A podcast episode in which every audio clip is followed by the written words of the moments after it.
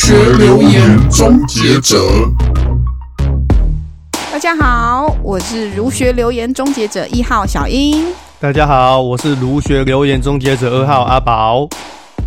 好，我先自我介绍一下，我在哲学新媒体主要是负责中国哲学类的文章撰写。那最近呢，也跟伙伴合写了儿童哲学的思辨桥梁书，总共共四册，然后由小麦田出版，已经发行了哦。那感兴趣的伙伴可以上哲学新媒体的网站上面去参考。这四册主要是透过一些自创的故事，训练国小一年级到三年级的小朋友。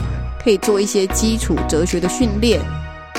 关于今天要谈论的，儒学是一种不切实际的道德主义，人性怎么可能本善嘞？真的，我觉得这个问题绝对是中国哲学不管放在哪个时代都必须要谈的大问题。是啊，哲学新媒体网站上，我们的伙伴吕正颖。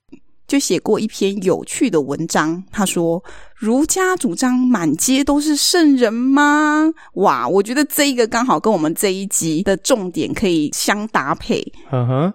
嗯，我跟阿宝也要来聊聊，大众是否觉得儒学啊太不切实际了？人性啊，人性怎么可能本善嘞？探讨人性善恶这个议题啊，其实已经延续了好几千年了。嗯，从春秋战国一直到现在都没有停过。没错。那在最早，孔子在《论语》提到很多这个道德礼仪的这些事情。嗯，但是人为什么会愿意有可能执行这些道德行为呢？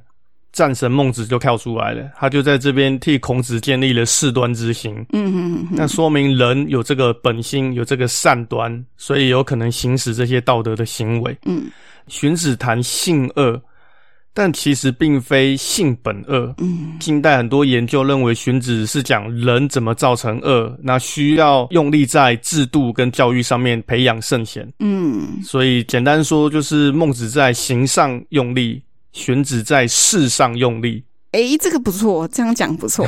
所以一般会以为，呃，孟子和荀子是对立的，但事实上并非如此啊。嗯哼，延续到了宋明理学之后，无论是朱子理学或是阳明心学，都是在立孟子所提出的这个事端之心上面努力建立一套合理的系统。嗯哼，所以在学术上，从本体论到宇宙论，再到功夫修养论。无不是证成人为何能够成圣成贤的终极意义。那这个千年的难题啊，看似啊永远不会退流行啊，到现在还是一样。那我们现在已经二零二一年了，我们会怎么继续看这个问题呢？本集啊，因为要谈的非常深刻，所以本集是会员集。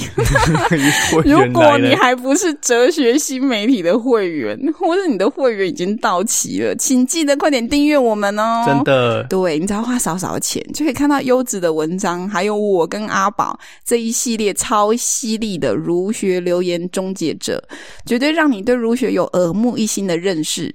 别犹豫，快点订阅下去，点点点下去就对了。嗯。